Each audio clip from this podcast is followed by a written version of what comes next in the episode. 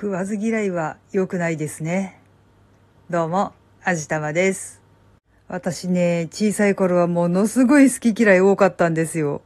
今はかなり克服していろんなものを美味しく食べられるようになったんですけど、小さい頃一番嫌いだったのは椎茸でした。食感というより匂いがダメだったんですよね。今はもう全部ひっくるめて食べられるようになったんですけど、小さい頃本当に本当にダメだったんですよ。でもね、うちの母親が茶碗蒸しにすっごい椎茸の塊入れる人だったんですよ。私が嫌いだって言ってんのにも泣いて嫌がるのにそれをやる人だったんですよ。確かに好き嫌いっていうのはいいことではないと思います。栄養のバランスとかも考えて一生懸命作ってくれてるんだし、食べるのが礼儀かなって今だったら思います。でもね、やっぱり人間誰しも好き嫌いの一つや二つあるじゃないですか。特に子供だと余計にそんな感じだと思いませんか？で、そうやって子供には好き嫌いはダメって怒っておいて、父親とかが嫌いなものは食卓に乗せないんですよ。どういうことなの？もうなんか今でも思い出すと結構こうやってムカムカするんですけど根に持ちすぎですか？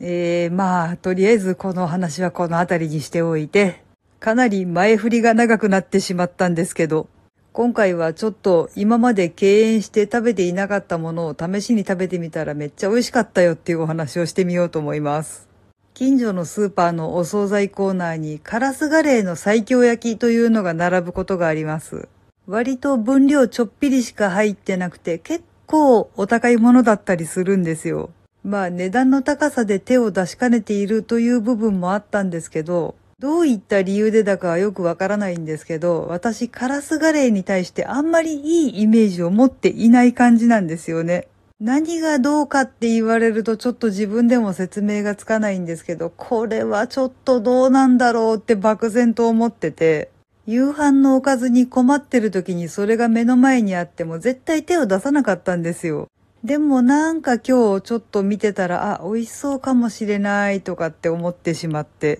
買って帰って夫と二人で食べてみました。結論としては食わず嫌いって人生ものすごく損するって思いました。なんかね、そこの調理担当の方が多分よっぽど上手に作っていらっしゃるんだと思うんですけど、めちゃめちゃ美味しかったんですよ。割としっかり焼き色ついてて、きっちり塊になってはいるんですけど、お箸で掴もうとすると身がほろっと崩れてしまうほど柔らかいんですよ。そして口の中に入れると、ほろほろ溶けていくんですね。えー、カラスガレーってこんなに美味しかったのとかって思いました。なんでそんなにイメージ悪かったのか本当に自分でもわからないんですけど、こんなに美味しいんだったらもっと早くから買って食べるんだった。まあでも試してみないとわからないことっていうのは結構いろいろとありますよね。また一つ勉強になりました。